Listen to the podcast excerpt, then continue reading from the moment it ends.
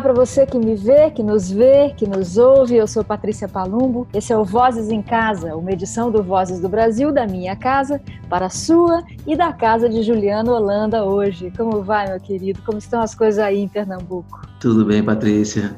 Um prazer. Estamos indo, né? Atravessando aí a ponte, com a certeza de que há um outro, um outro lado para onde chegar, para onde caminhar. Sim. Sempre na batalha e sempre é, procurando segurar a mão de quem está aí ao nosso lado. A gente sabe que nem todo mundo pode ficar em casa, nem todo mundo tem essa, essa condição, então a gente está sempre buscando contribuir com as pessoas que, quer dizer, eu, eu posso, eu tenho um espaço aqui legal, posso ficar, mas a gente está sempre procurando desenvolver ações para facilitar esse, esse período, né, para tentar tornar ele mais confortável. Claro. A gente tem participado né, de várias iniciativas, o, da UBC, eu fiz junto com os meninos Fernanda e John do, do Pato Fu, tem uma, uma ação também é, do Benjamin Taubkin e outros amigos daqui de São Paulo. Enfim, a gente está se organizando para tentar passar por isso aí da melhor maneira possível. Né? Nós do do ecossistema da música, mas não só, né, Juliana? Acaba que a gente tem que olhar também para outros outros ecossistemas, né, para usar o mesmo termo. É, outros. Tem uma campanha pelos índios do Purus também, do qual eu estou fazendo parte, que é muito importante. As populações indígenas estão muito vulneráveis nesse momento, né? Mas uma coisa que eu, eu li essa semana do Gilberto Gil, esses dias ele postou na rede uma coisa muito bonita falando sobre essa importância que é o jorro da cultura para que a mudança aconteça, que a gente, claro, vez ou outra esmorece cansa, desanima, mas que o importante, porque são essas as nossas armas, afinal de contas, é que a gente não pare, não desista e não, e não freie esse jorro que ele chama jorro da cultura. Né? E vejo que vocês aí em Pernambuco têm feito isso historicamente, né? mas agora seguem assim. Você mesmo lançou o Catavento agora há pouco, uma música isso. linda, uma canção linda uma canção de amor, uhum. mas também é uma canção de eh, mudança, né, de movimento. Vamos começar conversando sobre ela. É, ela faz parte do meu terceiro disco, né? Eu tenho na verdade dois discos, dois álbuns e um, um EP em vinil chamado Espaço Tempo. O primeiro disco se chama Arte Ser Invisível, é um disco onde eu convidei vários intérpretes para darem luz a canções de minha autoria. É, e o segundo disco já é um disco que eu, mais de cantor, que chama Para Saber Ser Nuvem de Cimento Quando o Céu For de Concreto. E esse terceiro vai se chamar Sobre a Futilidade das Coisas. Sim. E é um disco que, que discute essa essa a coisificação dos seres humanos e ao mesmo tempo a, humanização dos objetos, né? E, e, e versa sobre vários objetos e várias, várias relações que a gente tem com, com, com, os, com objetos, com as pessoas e tal. Então, o catavento é um desses objetos que é falado né, no uhum. disco. A gente escolheu ela como single, como primeiro single, justamente porque, porque tem essa leveza na música que de repente a gente achou que podia ser algo que a gente, que a gente podia colocar agora para o mundo e estaria algum alento para algumas pessoas. Sim. E e foi bem nesse intuito, assim, que a gente, a gente, a gente lançou ela agora, faz uns, uns 15 dias, e a recepção está sendo muito boa, é, exatamente acho que até alcançou o objetivo, as pessoas escrevem muito falando da, do que sentiram com a música e tal. Sim, porque, porque dá, é, é, dá um alento. Essa, né? É, e, e, e, tem essa dualidade do, da, do objeto que ele é, ao mesmo tempo que ele é, é, é, é como se ele precisasse do vento para girar, mas ao mesmo tempo também ele emite algo quando gira. Ele, ele é a personificação do vento. Sim. Né? O vento quando sopra nele, que, que você percebe o vento a partir do, cata, do catavento, né? Ele é. indica que há o vento. Então, ele é realiza, fosse... né? Uma coisa invisível, né? Isso, exatamente. Muito legal. Mostra, está chegando ali o vento, está chegando a ventania. Então ele ele aponta também a direção, ele pode apontar a direção do vento. Então tem essa dualidade. Acho que era legal colocar isso agora. Adoro. E Juliano tem um arranjo lindo, né? De viola, violão, viola de 10, guitarra. Como é que tantas cordas que tem ali? Quantas são Foi, e quais é, são? É. Eu convidei um cara que para mim é uma referência máxima como instrumentista e como como ser humano também, que é o Paulo Rafael, que é um guitarrista daqui de, de, de, de, de é Caruaru, né, na verdade, mas passou uma parte da vida em Olinda, integra uma banda do qual também faço parte, que é a Ave Sangria, uma banda dos anos 70, que, que voltou recentemente, eu até produzi o disco novo deles, Vendavais, e estou acompanhando a turnê, tocando baixo, da, da formação original do Ave Sangria, lá de 72, 71, 72, e depois passou a integrar a banda de Alceu Valença. Além de entre trabalhos como produtor, é, produziu Zé Duncan, Cassia Eller, tanta gente, teve tantos outros trabalhos dele. E a, a, sonoridade dele, o som da guitarra, a forma como ele, como ele trata as cordas, eu acho que é muito definidor de uma maneira de pensar é, o timbre nordestino. Uhum. Né? A, a, tradução que ele fez da música de Caruaru, da, das bandas de pífano, para a guitarra elétrica, e até para o violão que ele toca, para a, a forma que ele toca a viola, acabou, acho que, entrando ali no DNA básico de 99,99% ,99 dos músicos assim, nordestinos, de maneira geral, né? Acho que, acho que ele, Pepeu Gomes, tanta gente assim que a gente cresceu, né, assim, recebendo, é, ele foi o elemento tradutor, né, desse uhum. som, que aí talvez hoje até posso, possa até chamar de meu, ah. mas de alguma maneira passou pelo filtro dele. Que né? lindo. E para mim foi uma honra que ele aceitou gravar e, e foi muito legal toda a participação, ele é muito é, humano, assim, no sentido de ah, vamos, vamos refazer, o que, é que tu acha desse caminho? A gente discutiu muito sobre como fazer. E a faixa toda somos só nós dois tocando. É, então, achei lindo isso, achei muito bonito. Achei bem bacana. Vozes do Brasil.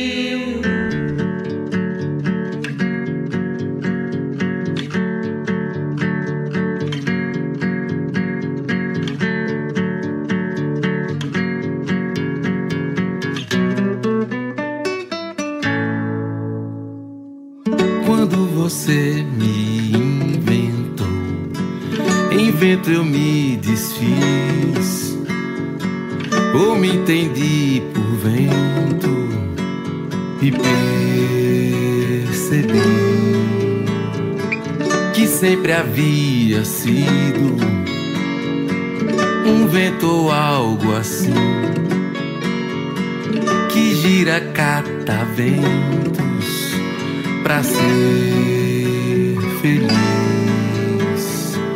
Eu apagava as velas, reacendia estrelas, fechava e abria janelas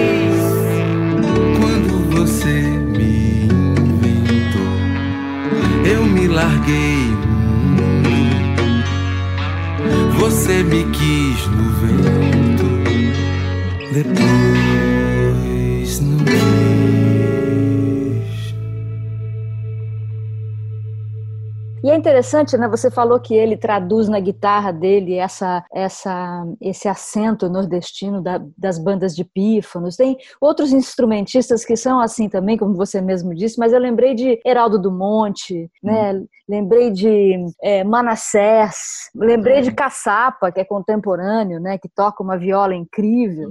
O próprio. Siba, que acabou buscando também uma guitarra africana para colocar uhum. dentro da, da música dele. E eu gosto muito sempre de prestar atenção na instrumentação das canções. Eu acho que nós somos um país fértil em canções, mas eu acho que a gente tem uma musicalidade, que a gente tem um estofo que vai por trás disso daí, que é o que torna a gente tão especial.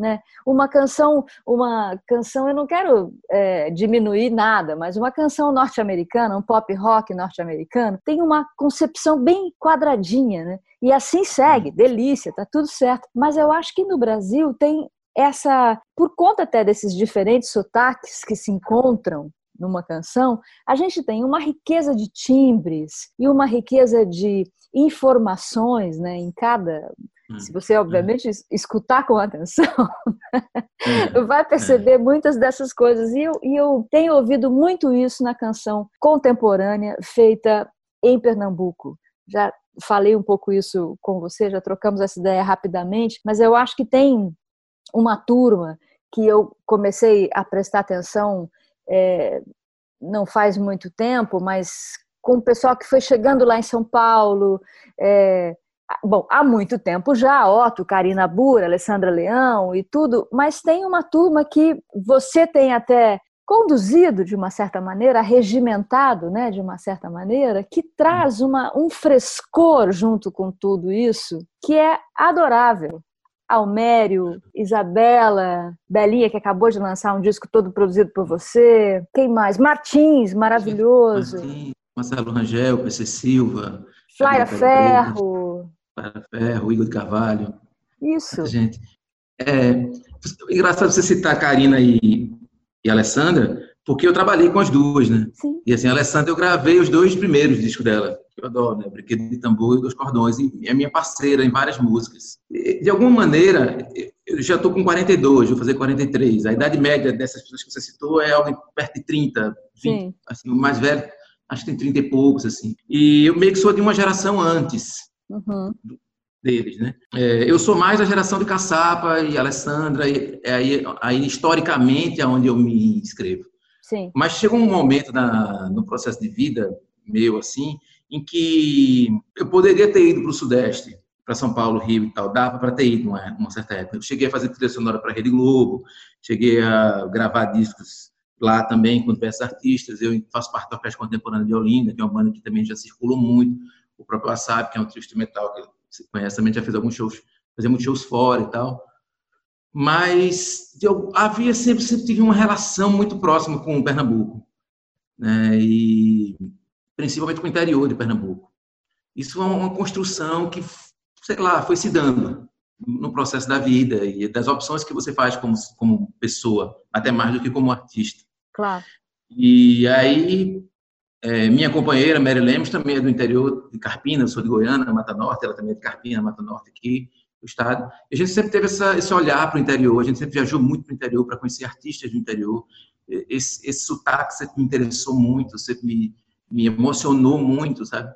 Então, é, nesse no, no, próprio fluxo da vida e como isso foi acontecendo, alguns desses artistas foram me chegando. Uhum. Primeiro foram me chegando. E depois eu fui identificando que alguns eu já conhecia e outros eu passei a buscar depois. Então, quando eles foram me chegando, é, talvez pela, pela, pela, pela, pelo ângulo de onde eu via, eu identifiquei que ali havia algo que ligava as partes. Às vezes eles nem se conheciam. Por exemplo, Martins não conhecia Almério, Almério não conhecia pessoalmente. Eu que apresentei. Jura? É, não se conheciam. E faziam aquele mesmo som. Pois é. Um Caruaru é, e outro aqui. É. Para se conhecer depois. E, e, por exemplo, sei lá, Flaira e é, Marcelo Rangel, também sabe. Então, de alguma maneira, é, alguns deles se conheciam, outros não se conheciam, ou se conheciam superficialmente. Uhum. E, e eu identifiquei que havia isso e comecei a, a, a pensar assim, como seria interessante juntar essas pessoas. Claro. Como seria interessante pegar uma poesia como a de PC Silva, que é uma poesia que brinca com as palavras, que joga com as palavras, e de repente apresentar ela ao, ao Martins de seis anos atrás, que era um cara que tinha um, um tratamento mais erudito no, no texto.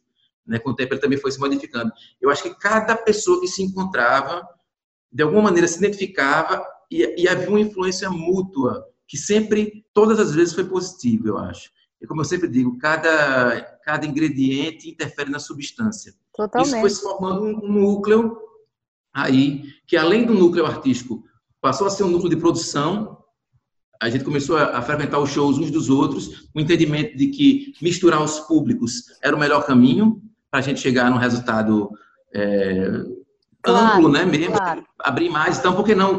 Ah, vou, eu, tem a galera que, que me conhece, eu vou apresentar agora, agora o público de. Isso também já era uma coisa que eu já, já havia identificado numa, uma experiência anterior até esse momento, do que agora eu falo, de cinco anos atrás, seis. Que era uma experiência, um experimento que fizemos eu, Zé Manuel, Isadora Mello, Walter Areia, Rafael Marques. Nós fizemos shows coletivos também, e a gente percebeu que ali havia alguma coisa, com possibilidade, sabe? de construção. E compartilhar o palco de maneira nenhuma diminuía o outro, isso, pelo contrário, sempre engrandecia. Então. Então, juntar essa turma, colocar essa galera no palco, passou a ser meu desejo. E a gente materializou isso numa mostra chamada Reverbo, que a primeira, a primeira edição teve 10 artistas, e a última que a gente fez agora, que é a gente chamou de Ocupação Reverbo, que foi um, um, um modelo estendido da mostra, durou três dias e contemplou 30 artistas. De maneira muito orgânica, é, também, a gente acabou é, abarcando boa parte do, das macro-regiões do estado. Tem gente do Sertão, é, de Serra Talhada, tem gente de Arco Verde, tem gente de Petrolina, tem gente, assim, de lugares bem distintos, né?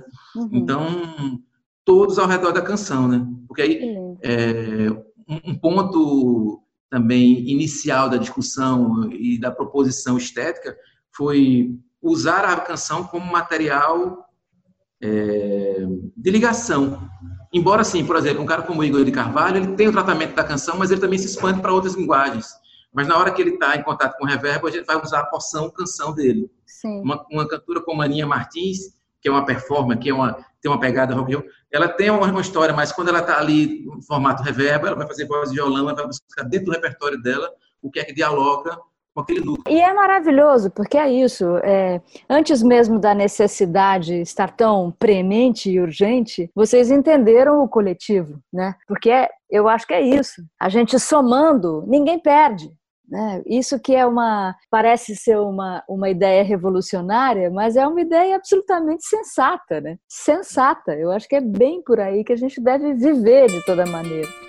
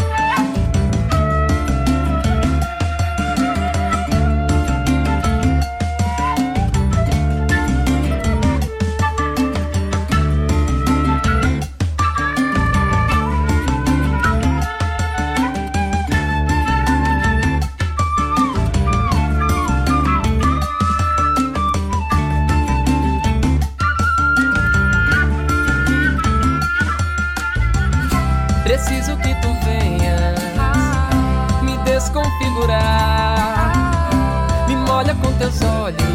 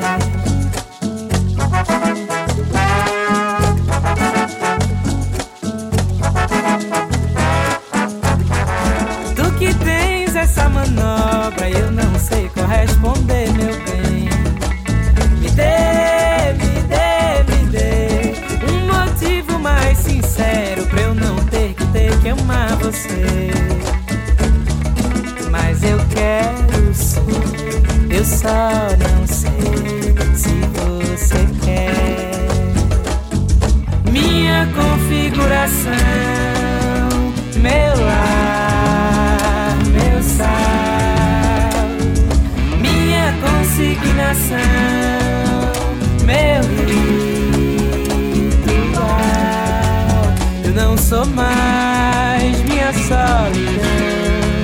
Você me traz continuação. Esse teu ar de me engolir. Eu tenho olhos pra te ver e mãos pra te aplaudir.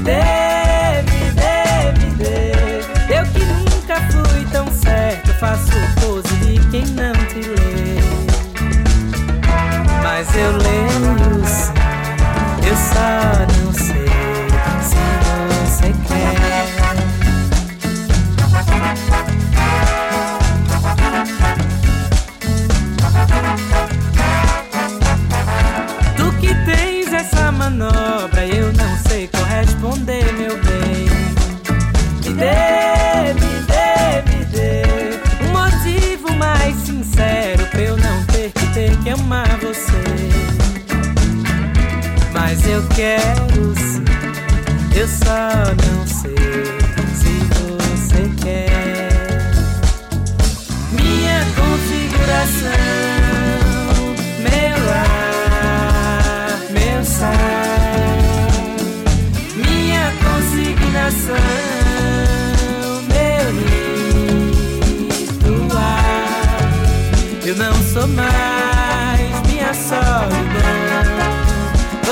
traz continuação.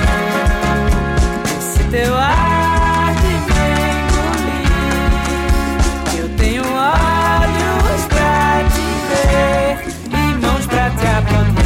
Se você tiver de sobra um pra mim se divertir, meu bem, me dê, me dê. Eu que nunca fui tão certo, faço pose de quem não te lê.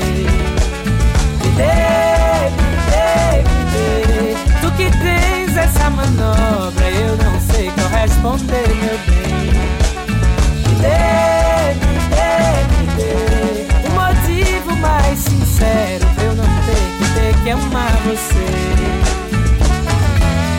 eu quero sim. Eu só não sei se você quer. Mas, Juliano, você falou um pouco sobre a poesia do Martins, que era um pouco mais erudita, que ele se encontrou é, com a canção um pouco mais popular de outros outros integrantes aqui do Reverbo. Quando você compõe letra e música, né, a gente já falou bastante aqui sobre essa, esses diversos sotaques, né, da, da, da, música pernambucana e brasileira, mas quando você vai é, compor uma letra, quais são esses elementos poéticos que entram dentro da sua composição? Quais são, quando a gente fala, né, do, do que para escrever você tem que ler, para né, compor você tem que ouvir. Eu quero saber quais são as suas leituras, as suas escutas para chegar na sua no, na sua composição. Minha composição. Eu acho que tem um ponto essencial é, na minha formação é a poesia marginal é, de Recife, principalmente, é, que eu tive contato e muito forte. Eu tenho um tio que já é falecido, poeta chamado Zé Torres, e ele conhecia boa parte desses poetas aqui. E eu tive acesso a isso muito cedo e sempre me encantou, porque era uma poesia que falava de maneira muito próxima de coisas que eu estava vivendo mesmo naquele momento. Falava do Beco da Fome, que é um lugar que tem aqui, aqui no centro. Falava de coisas que eu via. Então, você, para um adolescente, pré-adolescente, você ter acesso a um tipo de arte que é produzida, que fala exatamente sobre o que você está vivendo, é bem interessante. Isso foi um, foi um ponto. Outro, meus pais eram, meu, meu pai vive, minha mãe já é falecida, mas assim, os dois eram artistas plásticos. Então sempre houve um fluxo muito grande de material artístico, digamos assim, em casa. Não só poesia, mas bons filmes, né, e, e tudo, esculturas e tal. A gente frequentava muito galerias de arte. E então sempre teve lá assim um, um, alguma coisa de João Cabral de Melo Neto que eu acho uma influência para mim muito forte. Um outro cara que eu acho muito forte quanto texto é o Mauro Mota daqui também a Celina de Holanda também é, li bastante, me influencia muito. Bom, aí algumas coisas, como por exemplo os livros de Marco Polo, que é integrante do Ave Sangria, os livros dele que eu li quando era bem novo, também me influenciaram. Voo Subterrâneo, Brilho, nesse aspecto mais literário, né? E, e os, os, compositores de música brasileira que não se trata com a palavra ligada à poesia. Aqui em Pernambuco, o próprio, próprio Marco Polo, o Flaviola, que é um cara que lançou um disco dos anos 70 incrível, Flaviola Bando do Sol. Além do, claro, os Caetano Veloso, Buarque, toda essa, essa nada da MPB, dos uhum. anos 70 principalmente, que tinha essa relação muito próxima com a palavra, né? Mas... É... E muitas dessas coisas eu aprendi e tive que desaprender também para fazer música. Você, claro. às vezes você, talvez não esteja ali na frente, mas está na estrutura de formação, de base, né? uhum. né? Da minha construção como artista. Claro. Mas tem coisa que você nem percebe tanto, não percebe de maneira tão forte. E depois tem uma coisa de, de posterior a tudo isso, aquela poética que permeou aquele movimento dos anos 90 de Pernambuco, que se chamou de mangue, mas não só o mangue, mas muita coisa que foi produzida naquele, naquele meio termo ali, entendeu? E a uhum. poesia popular, como eu nasci em Goiânia, é uma cidade que tem muitos cavalos marinhos, maracatu rural, né? Então aquela poesia me, me, me norteou muito. Um período da minha vida, ali entre os entre os 20 e os 30, eu fui muito adepto daquele tipo de construção. Uhum. Estudei muito aquilo. E são pessoas com quem eu tenho um carinho enorme, né? E é uma coisa que influencia Siba, Caçapa e toda essa, essa turma.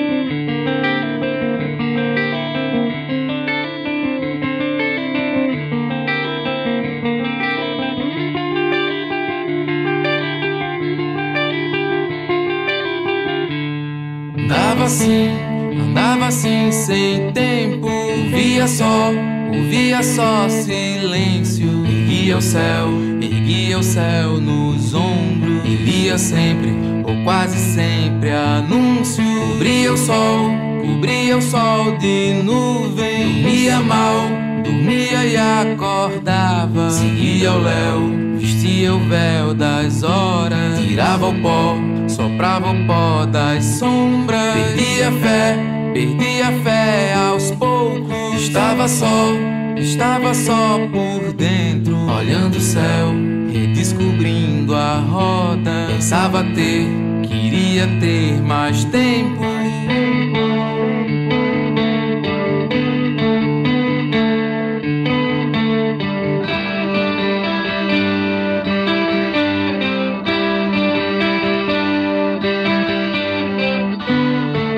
Atravessava, atravessava a rua pela garganta, pela garganta dentro. Estava cego, estava surdo e mudo, e dava um nó, e dava um nó nos dedos. Pra nunca mais, pra nunca desfazê-lo. Comia mais, sem mastigar direito. Sentia dor, sentia dor no peito. Andava mais, andava mais ligeiro, pisando mal, pisando de mau jeito. Comprava mais, comprava mais espelho pra refletir, pra refletir o medo de ter passado, de ter passado o tempo.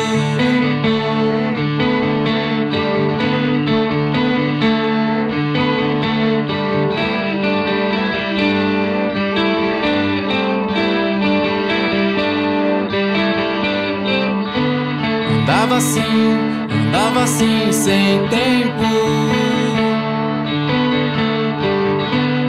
Andava assim, andava assim sem.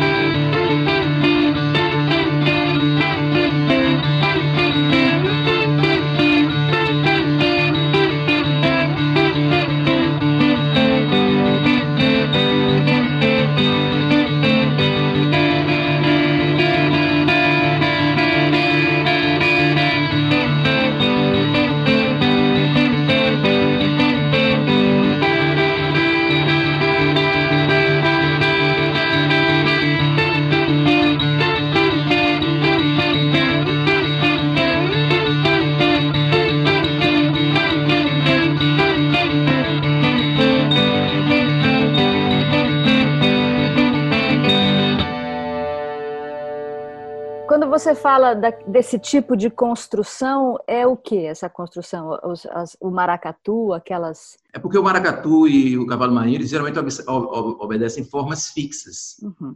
A boa parte da, da música tradicional mundial, na verdade, não só do Brasil, ela, ela obedece formas fixas. Você falou da canção americana, um Bob Dylan, por exemplo, é um cara que tem um pleno, pleno domínio das, Sim. do uso das rimas né, e, da, e, da, e, da, e da disposição horizontal dos versos. Porque, às vezes, é, a, a- gente, aqui, em aqui no Nordeste do Brasil, a gente usa muito o decassílabo e a cestilha. São as Uhum. duas formas mais, né? Na Mata Norte, principalmente a cestilha e, e, e as quadras, né? Que são quatro linhas e que é, verticalmente são quatro linhas e horizontalmente elas têm sete sílabas é, sonoras, né? Não são sílabas exatas que você divide as, as palavras, né? Mas é como se fosse, por exemplo, para pegar um exemplo de uma canção minha, você pegar e tão cedo amanheceu sete que ninguém mais saberia sete se era eu que te deixava ou você que me perdia. Sempre sete e, e quadra. Né? Essa música Partida foi gravada por Alessandra Leão e por, e por Isadora Mello. É, uma outra parceria minha com a Alessandra, que é uma decassílabo, a gente faz. São, o decassílabo são dez em vez de sete. Então, a promessa que eu fiz foi diferente. Hoje, hoje na hora parece que é mais perto. Bom, que seja, mas são sete, são sempre dez Como se chama essa? dez. Essa chama Boa Hora, é parceria minha com a Alessandra Leão. Super legal. Então tem. Siba usa muito esse formato né, de construção. Isso está presente na minha obra de maneira muito ainda, sabe, forte. Sim. Né? É um mecanismo que, que ali eu lanço mão e uso para compor. Claro, mas tem que usar, imagina, isso daí é a grande riqueza né, que está na sua mão. Eu sempre falo é, sobre isso. Naná Vasconcelos me contou uma vez uma coisa linda, que a primeira vez que ele escutou o maracatu, ele estava é, no colo da mãe dele e que aquele o tambor do maracatu se confundia com o, o peito da mãe, né, com o coração da mãe, e que aquilo era um um barulho, né, uma coisa grande que permeava as noites, né, do menino Naná Vasconcelos. Imagina se isso não não entra, né, para um cara que é que tem que tem essa antena, que tem essa esse esse dom, né, de transformar o divino, né? afinal de contas é isso, né? Nisso que a gente pode consumir tão lindamente que transforma a nossa vida. Vozes do Brasil.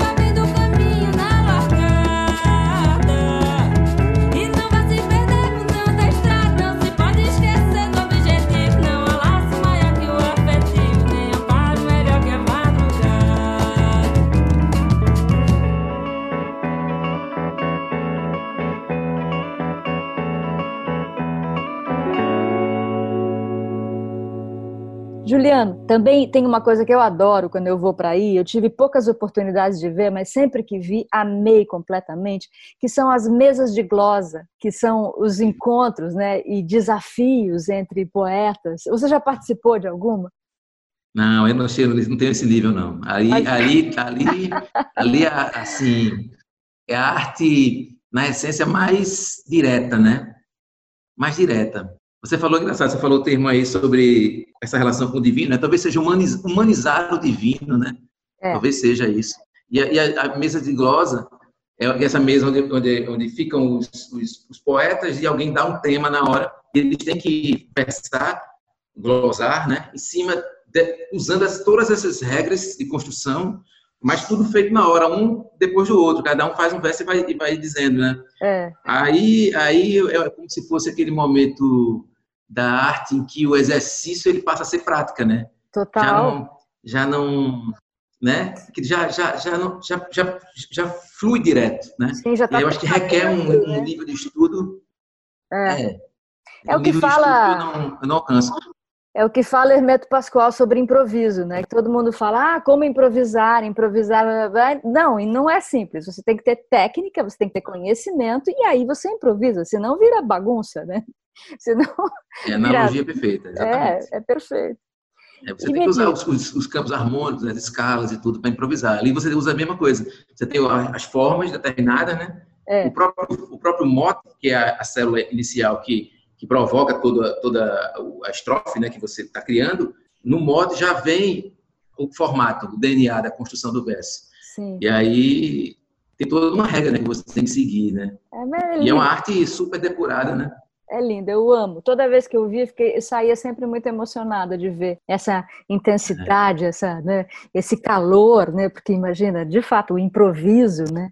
Em cima de uma coisa é. dessa. Sempre, quando eu vou assistir uma, tem um amigo, Alexandre Revoredo, um amigo meu, está lançando disso agora recente, que a gente tá junto assistindo, a gente sempre fica fazendo nosso versinho assim no celular, sabe? Tô... Mas não chega no nível. Quando os caras fazem, ah, era isso aí que era pra você ter, tá agora. É, rock and roll. Fica, na brinca, na brinca, na vera não, na brinca.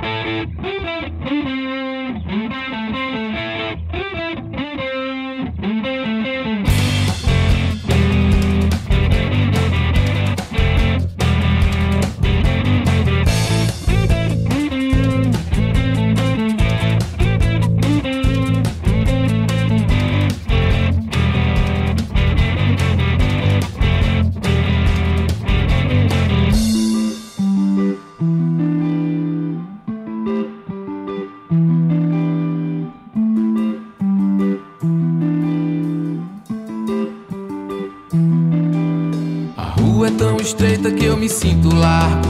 O céu é tão alto que eu me sinto pequeno. A natureza é tão rica que eu me sinto pobre.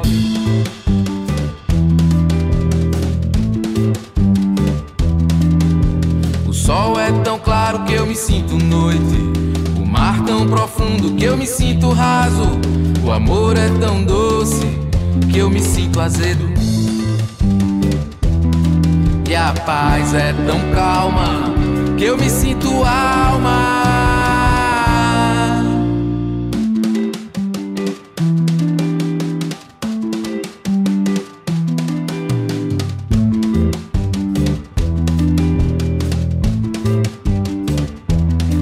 A rua é tão estreita que eu me sinto largo. O céu é tão alto que eu me sinto pequeno. A natureza é tão rica que eu me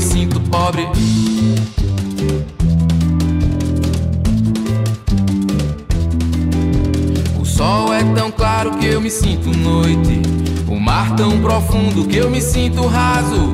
O amor é tão doce que eu me sinto azedo. E a paz é tão calma que eu me sinto alma.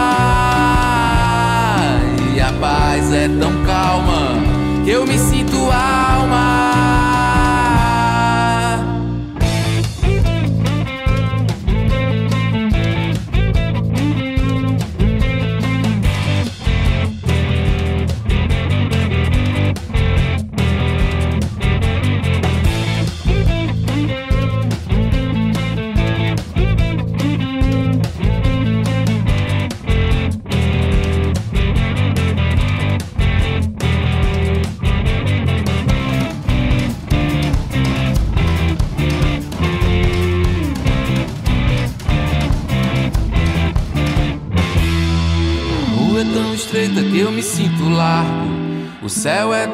Alto que eu me sinto pequeno. A natureza é tão rica que eu me sinto pobre.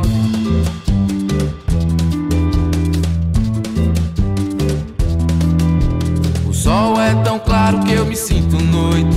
O mar tão profundo que eu me sinto raso. O amor é tão doce que eu me sinto azedo. E a paz é tão calma que eu me sinto alma. A paz é tão calma que eu me sinto alma. E a paz é tão calma que eu me sinto alma.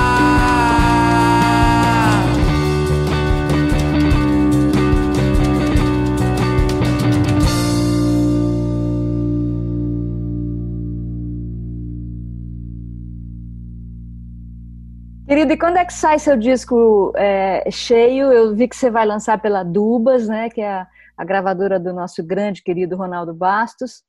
Quando é que a gente vai conhecer mais é, canções desse, dessa nova safra aí? Queria trabalhar as músicas mesmo, com calma, queria que as pessoas ouvissem todas. Às vezes lança um disco, as pessoas ouvem as duas, três primeiras músicas ali, eu salto, né? Uhum. saltam algumas outras. Sim. Eu não queria, queria que fosse um disco todo ouvido mesmo não estou com tanta pressa. Estou há cinco anos sem lançar nenhum material inédito, assim, meio mesmo, assim. Claro. Então não estou com, com essa pressa, tô, vou, vou, vou tranquilo, assim. Não é hora de ter pressa para nada mesmo, né? Vou te agradecer muitíssimo essa sua entrevista aqui para o Vozes do Brasil. Um prazer imenso para mim ter você no programa. Vamos fazer uma bela coletânea aqui de, de sons seus mais antigos. Vamos tocar Catavento, as músicas que você indicou aqui na nossa conversa. Então hoje eu tive Juliana Holanda aqui no Vozes do Brasil, contando muitas histórias bacanas. Pernambuco, Mostra Reverbo, Catavento, o disco novo que vem por aí. Enfim, conversamos deliciosamente. Sempre um prazer estar com você. Muito obrigada pelo seu tempo. E estamos aqui esperando que o catavento mostre mais coisas aí, conforme o tempo permitir. Obrigado demais, Patrícia. Sou seu fã há bastante tempo, sabe? Acompanho desde há muito tempo. E aí, e acho que você é isso, você faz parte da, dessa formação, mesmo que eu falei de Paulo Rafael, você é parte essencial da formação da música brasileira e é uma honra enorme estar aqui conversando contigo. Muito obrigado, obrigado a todo mundo que assistiu e vamos embora colocar arte no mundo aí, que o mundo é anda aí. precisando de arte.